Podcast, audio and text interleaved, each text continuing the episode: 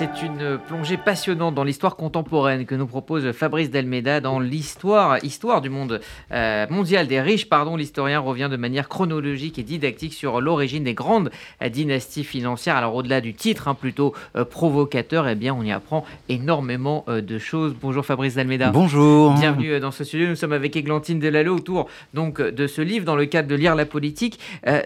Première question, pourquoi cette virulence autour du mot riche. Ah, riche, euh, tout de suite, ça déclenche l'imaginaire. Il y a à la fois le côté, euh, le rêve, un mode de vie incroyable. Euh, on voit tout de suite des gens bronzés en train de faire du ski nautique. on imagine des jets. on voit des Rolex partout, des Rolls-Royce.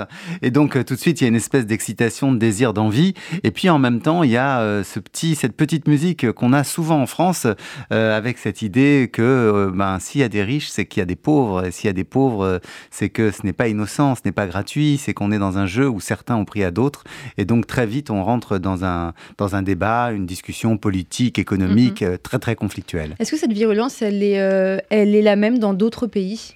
Oui, il y a bah, y a des pays qui, où ça a même été plus puissant. C'est pour ça que c'est intéressant l'histoire parce que ça nous rappelle, par exemple, 1917. 1917, rappelez-vous, révolution russe. D'un coup, d'un coup, hein, dans un pays, on supprime toute la propriété privée des moyens de production. Ça veut dire qu'on nationalise toutes les usines, toutes les banques. Ça veut dire que toutes les grandes, les grandes exploitations euh, privées euh, qui appartenaient à des aristocrates sont elles euh, aussi transformées en exploitations collectives. Hein, donc on fait des soft causes, des call causes et on transforme tout ça euh, en une économie publique. Il n'y a mhm. plus d'économie privée. Après, euh, elle va revenir par intermittence, mais il faudra attendre les années 80, vous imaginez, 85-86 avec Gorbatchev, pour qu'on reconnaisse l'importance du secteur privé et qu'on recrée des petites coopératives, ce qui va donner d'ailleurs la naissance du premier millionnaire, du premier millionnaire soviétique qui s'appelait Artem Tarasyov, tant lointain depuis, euh, il n'est plus si riche. Alors le point de départ de votre livre, Fabrice Dalmeda, le traité de libre-échange de 1860, que va-t-il changer pour les riches à ce moment-là? Oui, au fond, euh, il y a... le traité franco-britannique? Voilà, au, fond, les riches pendant très longtemps, ce sont les gens qui sont les propriétaires terriens, en gros. Il y a quelques banquiers, mais donc les propriétaires terriens, c'est pour l'essentiel des nobles, des aristocrates, et la plupart du temps, dans un pays, le plus riche, c'était le roi. Voilà, il n'y avait pas plus riche que le roi de France en France, quoi. Bon, euh, pas à peu ou très peu de gens plus riches que le roi d'Angleterre en Angleterre. Mais après euh, le traité de libre-échange et après la révolution industrielle, ça permet la circulation des capitaux, donc des accumulations dans d'autres pays. Ça permet la circulation des matières premières, donc d'accumuler d'énormes usines, industries de transformation qui vont enrichir des industriels d'une manière telle qu'ils deviennent rapidement plus riches que les banquiers, plus riches même que euh, les propriétaires terriens, ils vont dégager des marges énormes. Et c'est ça la, vraie force du capitalisme après 1860, c'est justement qu'elle a une capacité de circulation à l'échelle mondiale. C'est mhm. pour ça que c'est une histoire mondiale des riches, parce que euh, ça va toucher tous les continents, tous les pays, toutes les terres, et ça va révolutionner notre planète, au point que, il faut le dire, hein, euh, ce livre est écrit au moment où il n'y a jamais eu autant de gens riches, aussi riches autour de la planète. C'est ça, même la révolution industrielle va bouleverser finalement l'ancien monde, c'est ce que vous expliquez, l'ordre des fortunés ça casse tout. Ça casse tout, c'est-à-dire ça modifie la, répartition des fortunes. Quand vous pensez à un groupe qui possède des usines qui euh, font travailler des centaines de milliers de travailleurs, un Schneider au Creusot qui possède une ville, des usines, qui exporte ses canons canon de 75 qui va nous permettre de gagner la Première Guerre mondiale. Il les exporte en Russie. Euh, quand vous pensez à des Thyssen, quand vous pensez à des Vickers en Angleterre, les grandes compagnies maritimes, un Rockefeller qui euh, va extraire du pétrole pour éclairer, pour faire des, lampes à pétrole, parce qu'à l'époque, il n'y a pas d'automobile, hein, je vous parle de la fin du 19e siècle, eh bien ces gens-là deviennent les gens les plus riches du monde. Mhm. Rockefeller est l'homme le plus riche du monde. Plus riche, plus riche pardon, que Jeff Bezos actuellement. Exactement, plus riche que les riches actuels, que ce soit Jeff Bezos, que ce soit Elon, Musk, qui lui est passé devant et peut-être que Bernard Arnault, avec euh, la faveur des mouvements de bourse, va passer devant Elon Musk. Enfin voilà, on ne sait pas. On pourra peut-être faire un cocorico à ce moment-là. Alors il y a ce, tournant du libre-échange euh, de 1860, mais il y a aussi la Première Guerre mondiale, euh, où là, l'ancienne élite perd son argent et est remplacée par les grands industriels qui, avec cette guerre, parviennent au sommet. Voilà, alors les grands industriels sont vraiment au max, enfin, notamment ceux de l'acier, ceux du charbon, ceux des canons, ceux des armes. C'est eux qui sont sur le devant, des gens comme Basil Zahar des gens comme Krupp, comme Thyssen, comme Schneider, dont j'ai évoqué les noms. Mais la guerre, elle a deux effets massifs. Premier effet, elle ruine les petits riches les rentiers, ceux qui avaient pris des bons et des emprunts d'État tout au long du 19e siècle, qui étaient avec une rentabilité de 5%. Ils vivaient de ça, en fait. Là, ils arrivent pendant la guerre, ils prennent des emprunts d'État, mais l'État ne les remboursera pas et les remboursera très mal, et l'inflation va les laminer. Et puis, deuxième effet, la Grande Guerre, c'est le grand mouvement nationaliste. Et les riches vont accepter de payer le prix du sang et le, pays, de payer le prix de l'argent. En Angleterre, en France, aux États-Unis, surtout en France et aux États-Unis, c'est le moment où s'impose l'impôt sur le revenu. On n'y avait pas pensé, on n'y arrivait pas. Avant 14, on n'y arrive pas, on le vote, mais on n'arrive pas à l'appliquer. En 1916, il est pour la première fois appliqué en France. Et tenez-vous bien, c'est un impôt que les gens déclarent suivant leur seule volonté. Il n'y a pas d'inspecteur des impôts, il n'y a pas d'inspecteur du Trésor, il n'y a pas de contrôle fiscaux. Ça n'existe pas. Les gens vont d'eux-mêmes prendre la feuille et faire la déclaration pour dire qu'ils ont plus de revenus. Vous imaginez ce que ça signifie en termes d'adhésion à son pays? Donc ça veut dire qu'on a des riches... par euh, patriotisme. Exactement. On a des riches qui sont totalement adhérents, totalement pour leur pays et pour leur patrie. Je ne sais pas si aujourd'hui ce serait tout à fait la même chose, mais je ne veux pas être mauvaise langue. Alors, quand on avance dans l'histoire, dans ce livre, vous vous penchez sur les années 30. Le nazisme est bien vu par les dirigeants euh, économiques car ils voient cette idéologie comme un rempart contre pardon, contre le communisme. Oui, il y a, plusieurs euh, cercles qui vont agir dans ce sens. Il y en a un qui est très connu, qui est euh, mené par un homme qui s'appelle Kepler, euh, qui vient de la finance.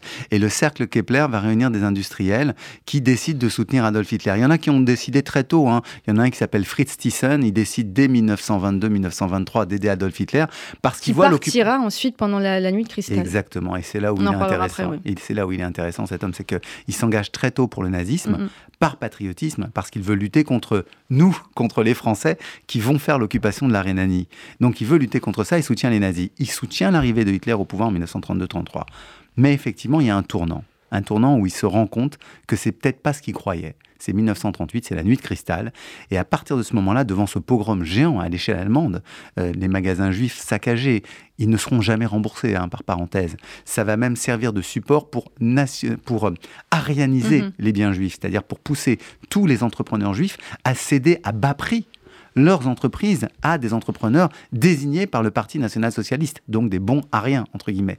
Donc, si vous voulez, cette, cette situation-là fait qu'il y a une implication très forte du patronat, mais j'ai voulu prendre l'exemple de Fritz Thyssen pour montrer qu'on pouvait en sortir, qu'on pouvait dire je ne veux pas. Parce que c'est ça qui est intéressant en histoire. En histoire, on n'est pas en sociologie, on n'est pas en train de faire une espèce de grande théorie sur les riches contre les pauvres. On regarde quel riche, on regarde quel pauvre, on regarde qui fait quoi. Et c'est là où on se rend compte qu'il y a des possibilités de bouger, des possibilités de s'opposer opposés à Hitler et que certains l'ont fait et d'autres pas. Mais qu'est-ce qui séduit euh, les, dirigeants économiques dans la politique euh, d'Adolf Hitler, à part euh, à part lutter, enfin se battre contre, le communisme? Non, mais oui, contre, les juifs et le communisme. oui, parce qu'il y a cet aspect racial. C'est une époque où les gens sont persuadés qu'on est dans une économie de la prédation. Donc, qu'il va falloir prendre à Jacques, ou disons à Jacob, pour donner à Helmut. C'est un peu ça l'idée. Donc eux sont persuadés que les juifs leur ont pris quelque chose. Donc en fait, ils ont l'impression qu'on corrige et qu'on va leur donner à eux. Mhm. C'est pour ça, par exemple, que les assureurs, après la nuit de cristal, demandent à Hitler et à Goering de ne pas rembourser les juifs victimes de bris de verre ils vont économiser comme ça un milliard de Deutschmark. C'est quand, même, quand même ça l'idée. Hein. C'est prendre de l'argent, c'est gagner de l'argent, c'est gagner des marchés spécifiques. Les entrepreneurs vont bénéficier des marchés d'État, notamment des marchés d'armement et de réarmement de l'Allemagne dans les années 30. Les entrepreneurs ensuite vont bénéficier des conquêtes. Quand on conquiert l'usine Skoda, il va bien falloir la confier à un industriel. Ben, Celle-là, on va la confier à Krupp. Donc vous voyez, on va leur donner des avantages directs de prédation sur les voisins. Et par ailleurs, ils, sont, ils ont le sentiment et, on peut les comprendre entre 1933 et 1935-36.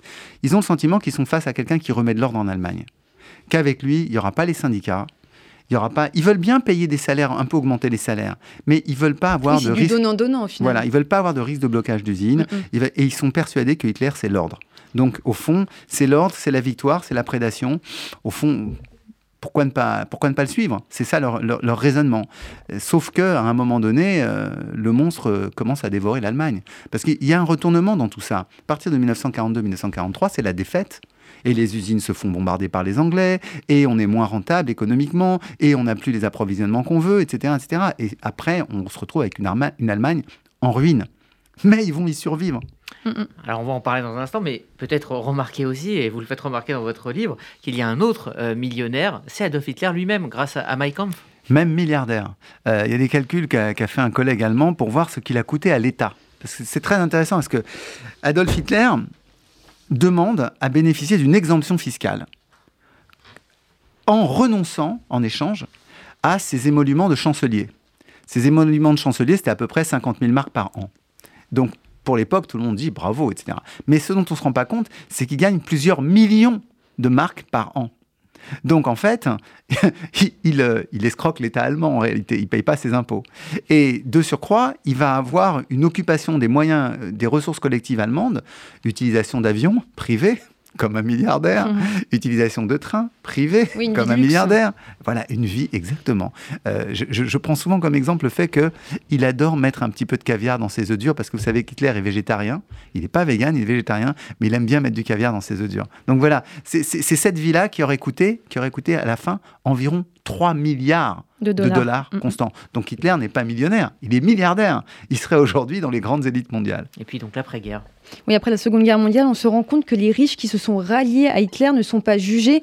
Et aujourd'hui, les familles les plus riches d'Allemagne le sont grâce au nazisme. Ben encore aujourd'hui, les descendants 70%. Voilà, à peu près 70% des grandes familles allemandes sont des familles héritières. Donc ça veut dire que leur famille a passé le Troisième Reich. En France, hein, pour comparer, c'est 50%. Aux États-Unis, c'est 50%. Hein. c'est 50% des familles qui sont des familles d'héritiers pour 50% de newcomers, de, de, nouveaux, de nouvelles fortunes qui se sont faites elles-mêmes. Hein. Euh, il y, a quantité de gens dans le CAC 40 qui sont, euh, enfin pardon, pas dans le CAC 40, dans le, dans le classement des 500 familles les plus riches de Challenge, qui ont fait leur fortune elles-mêmes et c'est euh, très méritoire. Et donc ce, ce, cette situation allemande fait que quand on regarde les grandes fortunes, beaucoup, hein, que ce soit dans les transports, des gens comme Ullmann, que ce soit dans la, dans la voiture, dans l'automobile, BMW. Porsche, on a IBM Farben aussi. IG Farben. Et puis on a, euh, on a, euh, euh, on a la famille Quant qui a été la propriétaire et qui est toujours la propriétaire de, de BMW. et Quant, c'est le fils d'Harald Quant qui était le mari de Magda Goebbels, donc la femme du ministre de la Propagande, donc le frère des six enfants qui ont été empoisonnés par leur mère dans le bunker en 1945. Donc je, je dis ça pour qu'on ait conscience en fait que les Américains n'ont pas voulu faire l'épuration des patrons en se disant ça nous donne une infrastructure économique qui sera prête à lutter contre le communisme. C'était ça le calcul. Donc c'est pas, j'allais dire, rien n'est gratuit dans cette histoire en fait. C'est ça qui, enfin dans l'histoire des riches, rien n'est gratuit. C'est pas un paradoxe. C'est pour ça qu'il y a une telle clémence en fait euh, envers ces, riches. Voilà, c'est pour ça que Julius D. Clay, le, gouverneur américain, le gouverneur de la zone américaine, qui est un général, euh, ben, va décider de les gracier systématiquement alors qu'ils ont fait l'objet de condamnation en général par les tribunaux. Je pense à I.G. Farben qui avait fabriqué entre autres le Zyklon B, mm. euh, qui a eu un procès à Nuremberg, mais très clément, il y a eu 11 accusés qui ont été acquittés. Exactement, et puis ceux qui sont condamnés, c'est des peines de prison. Ça, hein, entre 6 et 8 ans. Pour, pour avoir mené en esclavage des ouvriers forcés venus de l'Europe entière, hein, avec des morts sur les sites des usines donc, il faut, faut, avoir euh, conscience de ça. Hein. C'est pas seulement pour, euh, pour j'allais dire, le fait qu'ils aient euh, produit un, un, élément qui a servi à faire le génocide des Juifs d'Europe, mais c'est aussi parce que ce sont des, des meneurs d'esclaves. Mm Farben avait aussi une usine de pneumatiques, l'usine Buna, qui se trouvait sur le, site, sur le site, le grand site d'Auschwitz, qui faisait 27 hectares et dont une partie s'appelait Monowitz, et c'était là où il y avait une usine qu'on voit, si certains s'en souviennent, dans la liste Chandler. Alors, on en vient euh, à la fin des années 70. Là, vous, vous parlez du, triomphe des clubs VIP, aussi de, la folie euh, des classements, comme euh, le classement Forbes au début des années 80. Il y a donc eu un temps, et même en France, où la figure du riche a été euh, glorifiée. On, bah, encore aujourd'hui, par exemple. Mais oui, alors c'était ça, c'était en plus l'entrepreneur Tapi. Hein. Euh, Tapi, c'est le, c'est ce qu'on aime, c'est le, celui qui a fait fortune tout seul, euh, qui donne des conseils, voilà exactement, qui donne des conseils pour réussir dans son époque, mm-hmm. qui est enthousiaste pour l'entreprise. C'est le moment de la conversion des socialistes. Parce que rappelez-vous, dans les années 70, les socialistes sont autogestionnaires et collectivistes. Et ils vont renoncer à, ces oripeaux euh, de, marxisme dans les années 80. Et c'est le moment précisément où François Mitterrand va choisir Bernard Tapie comme espèce de figure euh, de premier plan. Aujourd'hui encore, les classements sont très importants. Les classements, au fond, c'est ce qui permet de stariser les riches, de les mettre en scène un peu comme des compétiteurs d'un grand championnat national ou mondial dans lequel on essaye de regarder euh, celui qui détient le record. Euh, tout d'un coup, tous les regards se tournent vers Elon Musk parce qu'il est en tête du classement. Euh, fut un temps, il y a un personnage dont je parle dans le livre parce qu'elle elle, m'intéresse beaucoup, c'est ce que c'est justement c'est une héritière, c'est Liliane Bettencourt, elle hérite de son père Schuller qui avait été membre de la Cagoule, donc d'une organisation d'extrême droite dans les années 30 elle, elle hérite de Et elle va faire de L'Oréal une des toutes premières entreprises mondiales et elle va devenir la femme la plus riche du monde. Pourquoi elle m'intéresse? Parce que moi, la vision que j'en avais, c'était cette petite vieille dame qui euh, donnait beaucoup d'argent à un photographe, euh, euh, qui était un petit peu victime, faible. Et elle, quand j'ai les témoignages que j'ai reçus sur elle, m'ont montré qu'en fait, cette femme-là a été un grand décideur économique. Elle a fait des choix stratégiques cruciaux. Elle décide de faire rentrer Nestlé, une entreprise suisse, dans son capital pour ne pas être nationalisée dès 1975. Elle, elle, regardait la sortie de chaque produit. Elle choisit ses dirigeants euh, d'entreprise, dont Lindsay Owen Jones, au détriment euh, de Marc Ladret de la Charrière, qui garde d'elle un très bon souvenir. Donc voilà, c'est tout d'un coup, on a des, personnalités euh, qu'on croyait comme ça naïvement un petit peu oisives et dont on on découvre qu'en réalité, elles ont été peut-être la meilleure actionnaire de sa génération. Alors la fin des années 80, début 90 marque euh, l'émergence des riches dans de nouveaux euh, pays, notamment la Russie et la Chine. En Chine, il y avait zéro milliardaire en 90, aujourd'hui il y en a 2200. En Russie, zéro en 90, aujourd'hui plus de 80. L'Afrique également compte euh, plusieurs dizaines de, milliardaires. Alors c'est 2200, en fait c'est 2200 riches, mais le nombre de milliardaires exact c'est autour de 990, quelque chose comme ça. Ce qui est quand même pas mal par ah rapport à zéro. C'est les premiers au monde. Hein. Oui. C'est les premiers au monde en termes de milliardaires. Qu'est-ce qui a changé dans, ces pays? Est-ce que c'est vraiment l'effet de la mondialisation? Clairement, euh, la mondialisation, elle a permis. Enfin, il y, a une combinaison de facteurs. Il y a la croissance démographique qui fait augmenter la richesse mondiale. Il y a ensuite la, mondialisation qui fait circuler les biens et qui donc permet à la Chine de s'ancrer dans le marché international, et notamment à partir de 2001 quand elle entre dans l'Organisation mondiale du commerce. Et puis il y a un troisième euh, facteur qui est la financiarisation, qui fait que à la fois le système boursier euh, circule et que par ailleurs on titrise tout. Donc, euh, ça, tout d'un coup, il y a dire, le volume représenté par la monnaie est beaucoup plus grand. Donc, c'est ça qui permet effectivement à la richesse de circuler, d'aller en Russie, 80, 80 euh, et quelques milliardaires, euh, d'aller au Nigeria, en Afrique du Sud. je dis au Nigeria parce qu'il y a Aliko Dangote qui est l'homme le plus riche du continent africain. Donc, ça, a permis effectivement d'avoir des riches dans des zones où auparavant c'était très difficile de faire fortune sans être un occidental. Dernière question, dans votre dernier chapitre, vous en venez à la conclusion que les riches ont le pouvoir, le vrai, dans le sens où ils décident de la vie de centaines de millions de personnes. Est-ce qu'ils remplacent aujourd'hui les gouvernements? Sur la gestion de l'avenir, il faut avouer qu'on est rentré dans un système où, en réalité, il n'y a plus tellement de planification d'État. Il y a mhm. une planification d'État en matière de défense, mais elle-même, elle est très alignée sur la planification des industriels. Donc, au fond, ceux qui peuvent investir, ceux qui ont les moyens d'investir aujourd'hui en termes de, je vous parle de, de, euh, de centaines de milliers de milliards. C'est de ça dont on parle, hein. c'est ces volumes-là qui sont détenus par la finance privée. Donc c'est eux qui ont les moyens effectivement de choisir où on va et comment on y va. Et c'est, je, je, je dis, qui investi sur la recherche et le développement. Voilà, c'est ce que faisaient les États avant. Et, pour l'avenir, voilà. Mais ce que je veux dire, c'est qu'on a choisi ce système euh, collectivement. C'est pas qu'on se l'ait laissé imposer en réalité, puisqu'à un moment donné, il y a des États qui ont fait d'autres choix mhm. euh, de, de, faire. Et nous aujourd'hui, on voit bien que les États sont en train de vouloir reprendre un peu la main. Donc en termes d'organisation, on voit bien qu'il y a des, systèmes de, taxation, des systèmes de reprise en main des marchés, de remontée des frontières. Donc on voit bien qu'il y a une envie des États de rejouer un rôle dans cette histoire. Mais, Tardive, peut-être. Voilà, et puis ça, ça prendra du temps. Donc pour l'instant, je pense qu'ils sont de vrais pouvoirs. Merci, euh, Fabrice. Beaucoup, Fabrice euh, merci à vous, merci Rudy. Euh, pour ce très beau livre, on en a dit vraiment une toute petite partie parce que c'est vraiment extrêmement riche, extrêmement intéressant. Ça s'appelle Histoire mondiale des riches. Pourquoi ils ont le vrai pouvoir? C'est chez Plomb. C'est signé Fabrice Dameda. Merci d'avoir été avec nous.